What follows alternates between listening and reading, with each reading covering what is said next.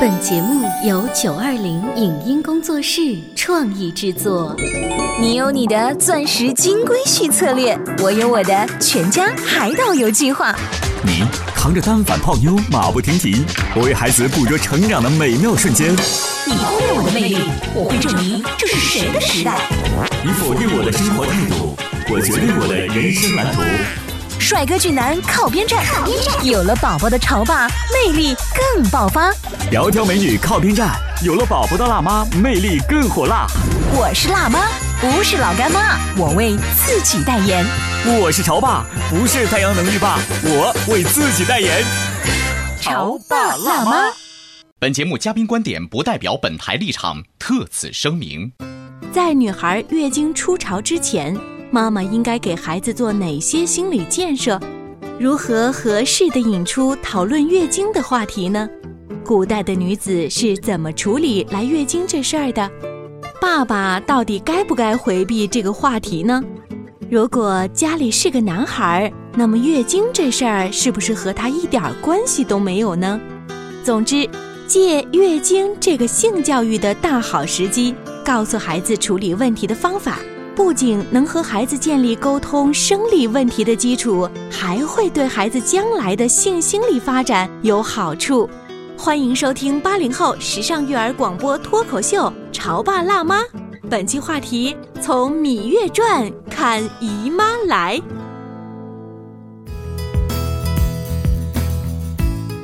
迎收听八零后时尚育儿广播脱口秀《潮爸辣妈》，大家好，我是灵儿。今天直播间为大家请来了小雪的妈妈，还有悠悠的妈妈，欢迎。你们有没有看最近很火的《芈月传》？当然看呀，这必追的剧啊。就是除了芈月之外，你喜欢哪个男主角？呃，一曲王吧，一曲王就是那个草原上 那个行动的荷尔蒙什么的，是吧？因为我身边真的女生，她每一个喜欢的感觉不一样。有人喜欢像黄歇、黄公子那样很儒雅的，有人就喜欢王者之风的，就是秦王那样的。呃，在《芈月传》当中，芈月青春期被派去守灵那一几集里面的哈，有一天与芈月青梅竹马的黄歇呢，他们一起玩儿，一不小心就摔坐在地上，芈月很慌忙的站起来，就看到手上沾有血迹。你们有没有印象对这段？嗯，看了一下，但当时并没有太在意。嗯，因为觉得情节比较短嘛。对，但是我们潮爸辣妈节目呢，就能把他拉过来，就是跟 两位妈妈聊一期节目，怎么回事儿啊？当时看的时候，我跟我妈就会心一笑，这是古代的女孩子来了例假，但是这个黄歇黄公子呢就不知道怎么回事儿，把芈月抱回了屋，一个劲的问葵姑说：“月儿伤得重吗？我可以搭把手啊。”当时葵姑呢就高兴啊，说芈月要做女人了。但是芈月显然很慌张，不知道该怎么办。对，呃，看来小雪妈是正好那段错过了，我给你听一点回放。哎呦，月儿，你怎么了？你手上血是不是跌伤了？肚子疼。你肯定是摔伤了。走，我抱你回去。葵姑，葵姑，葵姑。葵姑，怎么了？姐姐没事吧？玉儿刚才她说她肚子疼，衣服后面有血，肯定是跌伤了。葵姑，玉儿伤的要紧吗？不要紧。姑姑是说玉儿她伤的不重。你和蓉儿先出去，我来打理。我也许能搭把手。出去。葵姑，这个忙你们谁都帮不上。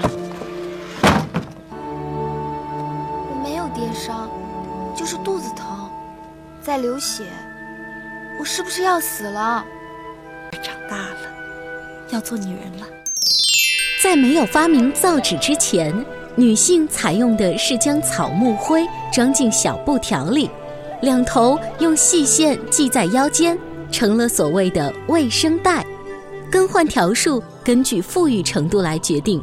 人类发明造纸后，草纸等容易吸收水分的东西便派上了用场，直接使用草纸或将草纸夹在卫生袋里使用。一些有钱人家则使用祭祀用的白纸制作卫生袋，因为这种白纸除了有韧性之外，还比较洁白，相对比较卫生。但是由于这种纸价格昂贵，不是所有的家庭都能消费得起。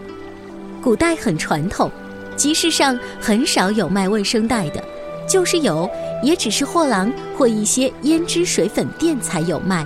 所以，基本上女性使用的卫生带都是自己制作的。女性之间会老传少，大传小，互相学习制作卫生带的技术和技巧。有一些手巧的女性还会在卫生带上绣上花纹图案。就是古代的女性嘛，刚才我们听到的是结婚生子比较早，所以基本上呢，月经初潮之后就已经有人说没了，所以她们可能在不断的怀孕生孩子过程当中，月经来的都少呢。对，不用那么操心，不用那么操心。我们在节目当中用芈月的这个例子呢，放在前面跟大家其实想聊，两位家里面都是女儿，然后慢慢的这个年岁长到快要到青春期的时候，你们有没有想到要怎么跟女儿去说什么是例假这回事儿？嗯。想到哈，这个，因为我们自己其实女生也是从女孩过来的，嗯嗯。因为现在的小朋友可能发育会更快一点，我也曾经考虑过这方面的事情。但是我听到比我在考虑这个事情之前还有更有趣的事情，就是我的女儿现在还呃只有八岁嘛，在她很小的时候，我们上厕所我们会注意把门关好，所以基本上希望她不碰触这个问题，不用过早去来咨询我。但是据说我们一个朋友的朋友，然后他的孩子是男孩，结果他嗯他的朋友告诉我说，那个男孩在家里面就是很关心妈。妈，什么事都可以，因为妈妈就觉得放手给男孩去做，那个男孩就今天妈妈会买，但他什么都不拿就进厕所了，然后他会指挥他的儿子去拿，去帮他拿卫生巾。对对对，他就跟他说拿什么，然后他习惯了之后，就他妈一进去说，哎，我又忘了，他儿子直接去拿两，我就知道你忘了，就到这种程度。但其实他儿子并不知道那是什么东西。啊，他可能不清楚这是妈妈为什么要用，但是知道妈妈会要用它。然后我的女儿，因为在生活当中不可能避免。如果他的儿子有天说：“你看我从来不忘。” 然后我我们家跟他的形成的对比就是，我我一般会不太愿意让女儿这么早的会知道有这样的事情。呃，我也没有准备好要跟他跟他怎么说，我可能会觉得到了一定的年龄，比如说快了，或者说他有一些发育的状况，我才会跟他去讲这个事情。我原先是这样计划的，但。但是，孩子还会比较好奇，会有的时候会，比如说开门看看你在干嘛 之类的。然后包括你放在那里的东西，他会看这是什么。他以前会问我妈妈：“这是你的尿不湿吗？”哦，对他会有这样的感觉。后来我就说：“我都这么大还用尿不湿吗？”我就会这么想。但是他那个问话其实一下给我一个灵感，就是如果真的有小孩问我的话，我就觉得这个回答他一下就明白，他是用在哪里，大概干什么的。他会对，因为你放在的是这个卫生间里头。对他就会觉得以为那是我小的时候用过这个，那你先用的是这种，他会有这种感觉。呃，但是我一直也没有跟他说这是什么东西，然后去超市的话也没有特意瞒着他，就是我买还会照买嘛。嗯，我说你要问我，我就会告诉你这个是什么名字，他也不会特意去问。他当时问了，说妈妈这是你用的尿不湿吗？我就愣了，我说是，呃，然后后来去，但是有一个印象特别深的事情，就是我们后来去超市里面去买东西的时候，我会去挑选那个，我觉得哎，他慢慢长大，我就没有必要完全去避讳他。我去超市拿去采购这个东西的时候，他就会说，我就知道你要你又要去买你要用的东西了。哦，他没有去刻意去了解他要干嘛用，我就觉得他知道我是需要用这个的。嗯，那我想等到他有一天。呃，需要用的时候，或者说我发觉他的发育到一定程度，我觉得我会，呃，会告诉他怎么用，或者说，呃，有一天你遇到这样的事情，不用害怕之类的。小雪妈妈刚刚提到了一个节点，就是我觉得他发育到一定的程度，所以在呃有女儿的妈妈心目中，你们觉得发育到什么程度才算？像我们当年真的是非常狼狈，就是可能像这个芈月一样，她觉得自己是摔伤了，或者是拉肚子了，或者怎么样，身边有一个长辈。就病急乱投医了，那你的那个节点你要怎么控制？我记得我的那个时候大概是这个。小学跟初中交界的时候，好像应该暑假，就夏天的时候，特别奇怪，就是夏天的时候，所以就很容易明白吧？我不尴尬。对对对对。但是我回想有一件事情让我很感激我的父亲哈，因为我从小学刚上小学的时候，我父亲会给我订两本杂志，一本是儿童文学，就偏文学方面的；另一本呢就是少儿科学，呃，我忘了大概叫科学画报还是之类的，因为我可能会偏文一点，所以我会记得那个儿童文学，那个呢是。呃，叫《少年科学画报》，大概之类的东西，就是后来我大概在这个出潮之前的这个大概有一年的时间内，我看过那样的一篇文章，就专门说到这个月经的事情。然后呃，他会告诉我们是怎么回事儿，就是那个图画书，就是那种少年版的这个科学画报啊，叫科学画报。然后我就看那个上面它是呃怎么来的，来了之后要注意什么。你已经从科学画报里知道一个大概了，对对对，所以你第一次没有那么紧张，不紧张，我知道我不会死。哦，那他 他已经表现的算很好的了。对对。因为我看过一些，就是小姑娘，她第一次来了这个例假，不知道怎么回事之后，她觉得自己得了一种不治之症。甚至我看过一个法国的小女孩，大家都觉得欧美人好像很 open，他们好像什么都知道。其实不是，那个法国小女孩，她不敢跟父母说，她觉得自己得了一种怪病，是长期抑郁，想要跳楼。直到后来，她的心理医生知道介入了。就是把他的父母狠狠批评了一顿，而且把他的卫生老师批评了一顿。嗯啊，这是国外的例子。啊，我你不知道你们有没有看过一部电视剧，当年很红火的，呃，名字我差不多是不是叫做 SOS 儿童村之类的啊？有有有有沈丹萍演的，然后当时那个里面主角还有蒋小涵。对对对，你有印象吗？有印象有印象。然后这个里面说的关于月经的故事，你有印象吗？对，它就是一些来自。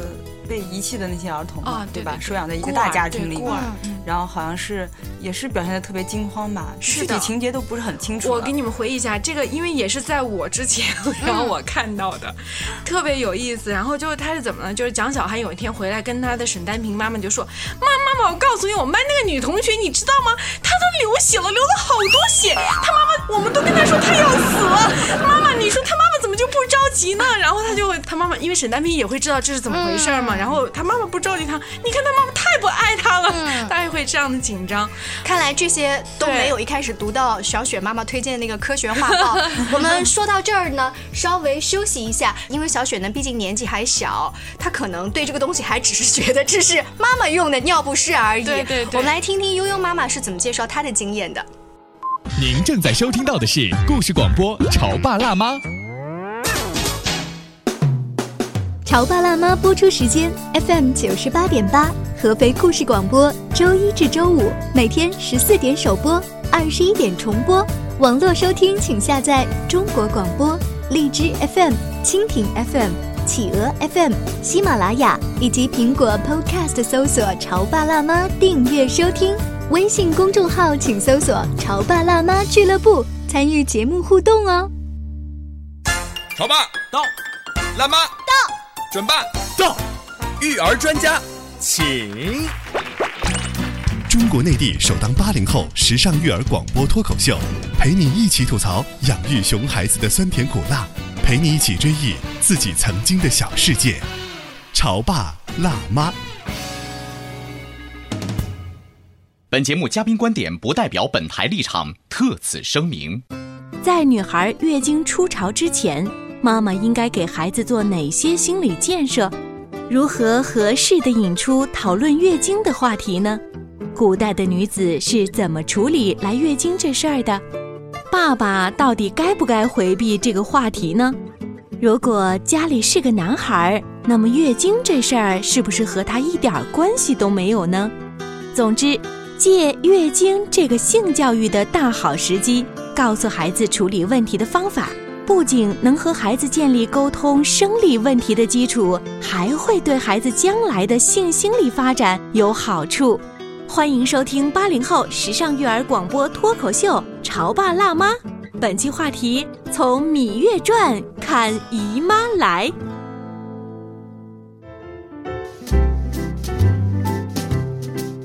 休息一下，欢迎回来。今天的潮爸辣妈节目呢，从少女芈月在电视剧当中啊，有一个古代女子来了例假，要怎么处理月事？我们聊到了现代，我们这些时髦的妈妈们要怎么样通过一些科学的画报也好，来告诉自己的女儿。悠悠妈妈应该提前已经做了很多的功课。对对，我可能比小雪妈妈要。稍微超前一点点，因为当时我就在想，如果有一天女儿突然来了这样情况，就像刚才那个灵儿说的样的，这个节点是怎么把握？就觉得任何事情可能我们要考虑再先一点。我不想等到有一天她问我说我措手不及，或者说我一个答案不能够满足她当时的那种问题，所以我哎当时就想了一个办法，就像小那个小雪妈妈说的，她看了《少年科学画报》，我当时在网上搜到了一套是韩国出版的一个关于少年青春期的一个漫画，嗯，因为当当时那个他大概是六岁的时候，我就给他看了这个，就是很随意，我没有买回来说刻意说，哎呀，我今天给你个什么书推荐，我就放在书架上，他自己找书找书的时候，哎，他就发现了是漫画，嗯，他就拿出来翻，然后他就立刻就特别就是有有很多的为什么，他就说，哦，我知道了，你用的是什么什么，哦，我知道了，你一个月要正常要来一次，那妈妈你来几天呀？好专业的问题。对对，然后他把这些问题是对你说的，他有没有拿着这个漫画去找他爸问呢？嗯，他也没有避讳他爸爸，然后就说爸爸，你你发育的时候应该是怎么怎么样的，对不对？然后因为上面有少男少女嘛，对比就有点像我们的生物书，但是比那个画的更生动有趣。嗯，然后一些文字啊，包括一些常识应该注意什么，或者出现什么样的状况，上面都有。他就会跟我聊，正好可能碰巧我有生理期的时候，他就会说，妈妈你今天不能吃冰淇淋啊。他还会提醒你。对对对，然后说爸爸你应该帮妈妈，这时候不能用凉水。然后那一刻我觉得哎呀真好。就是你偷偷的把漫画书塞到那个地方，是起到了作用。在哪买的？在网上。这个网上面应该有很多。其实不仅是他推荐那个韩国的，可能呃欧美或者我们中国的都有，包括一些这个动画视频对都有。我还曾经看过一些说法是电视上有很多广告，就是我们当时在家里面做小姑娘的时候看到卫生棉的广告，你们会，你不会感兴趣，你也就当它嗯。它也不是油盐酱醋，它是什么东西？反正就这么过去了。直到有一天你来了例假之后，你再看到这个广告，你会不好意思。我会，我会觉得我爸坐在旁边，我就我都我都想拿遥控器调台，你知道吗？是。所以广告其实是一个很好的介绍这个知识点。如果有一天你看到这个广告，你可以跟你的女儿聊一下。嗯，这也是一个。我们家现在就会说，看到那个嗯某广告上面有小兔子的，他就会说妈妈，你去买的时候他送兔子吗？我说不是，它只是一个形象。嗯。然后有的时候我去超市，他会说，啊这个什么是日用的，那个是夜用的。其实它如果在外面人看来可能觉得，哎呦这小孩怎么那么早熟？他毕竟才九岁多。但其实他没有概念，他就觉得，哎，这是妈妈的一件事情，我要参与到妈妈这个活动当中，然后我可以帮你挑选一下，因为他在书上看到的，呃，可能说棉质的会好一些啊，怎么着，然后他就就一个很正常的这个参与行为。那他在帮妈妈挑选的时候，完全是出于关心妈妈的角度，会觉得这事儿。有一天也跟我有关系吗？对，有他有他问过我说：“妈妈，那我大概会什么时候来呀？”然后我就跟他说：“哦，妈妈大概在十三四岁的时候，你差不多也应该这个时间段。”呃，我说：“那我们现在就是不能那么贪凉了。”我说：“要为以后长大了做准备，要不然的话，到时候你身体会不舒服。”嗯。然后他因为有过那个漫画的那种知识看，他说：“哦，我知道了，不能吃凉的。”嗯。其实没有什么，他仅仅就是多了一个常识。嗯。他平常也不会去说过多去关注什么的。所以说，如果当母亲跟孩子之间的这种沟通提前已经做得很好，女儿问到你，你不会觉得啊，这个这个这，哎，小孩子不要问啦，走开。如果女儿问到你，你表现出这种惊慌失措的话，她会觉得这件事情很可疑，是的，有一点恐怖。所以等到自己来的时候，就会啊，我流血不止，我要 疯掉了，是不是？而且会觉得有点羞愧。对，其实呢，我也是自己有点害怕的，因为我是怕自己解释的。不够好，嗯，又怕说的太深了，可能他这个年龄段又不太适合，嗯，所以就是说，我觉得选择一个这样的一个方式，孩子更容易接受一点，然后他会把它当做一个科学常识，嗯，也不会觉得特别隐晦，不会像我们小时候，爸妈一说到这个，都是事到跟前了再去跟你。我到现在都记得，就是我们家庭啊，妈妈跟我讲了这个道理之后呢，爸爸是始终不会参与的。我们八零后肯定是这样子的。有一天呢，爸爸要带我单独出去旅行，没有想到那几天。天正好来了这个例假，爸爸又不好提醒我是不是带足够了这个 卫生棉，你知道吗？他就说：“你妈让我提醒你，是不是所有的行李都打包好了？是不是所有的行李都打包好了？” 我当时想，我所有的行李都打包好了，因为可能跟着爸爸要回到就是呃老家呀。我觉得没什么，就算我少带了什么，回到老家亲戚朋友也有了。我始终没有想起来是什么东西，但是爸爸。现在想想，为什么不好意思跟我说呢？对不对？所以你们家的爸爸们，他们充当了一个什么样的位置？你们或者跟老公有商量过这事儿吗？还没有，目前没有。我跟他说过，因为我跟他说我买了这样一套书，他也会知道男性的那个。呃，爆个料啊，我们家悠悠在小一点，大概中班的时候，呃，那时候他爸爸就说，那我要女孩子大了，我要洗洗澡啊，干嘛的？我要那个关门，对对对，然后拉帘子。然后我就跟他说，我说。你一下子甭拉了，他要是进去洗手干嘛？他看就看一下。其实他越看完以后，他就越不会特别好奇，你是这个意思。我说他起码就知道男生女生的不同，然后在幼儿园，因为那时候上厕所还是没有分男女嘛，对吧？他有时候会看到说啊，为什么男生有我我们女生没有啊？我说这是因为你们的分工不同嘛。我说你看，因为女生要穿漂亮的裙子，男生不穿裙子，这样的话就是他就。没有再延伸，然后他看到爸爸不同，我说，他说，为什么爸爸的 会比小朋友的要大？我说，因为爸爸个子高，所以人的器官是跟着身高来的。所以你们家这个问题在你们家真的很蛮蛮 open 的。哎，对，就是可能不太像传统的，就是因为我不想他到那时候那么。去反而去觉得神秘，去关注他，就提前慢慢慢慢随着他年龄段能接受的那种方式，让他知道，觉得很正常，这就是男女身体不同嘛。我觉得就是像悠悠家里面这种氛围啊，真的要大家广泛传播一下。为什么一定要家里的男性角色介入？我是从两个方面考虑。一呢，就是我们当年这些爸爸，他也可以善意的提醒女儿，甚至是帮呃自己的女儿。买这些卫生棉的产品，你说那大了不都帮自己的女朋友买吗？广告里都是这么拍的，对不对？还有一点呢，就是家里如果有一个男孩，我是不是也应该让他知道这么一回事儿？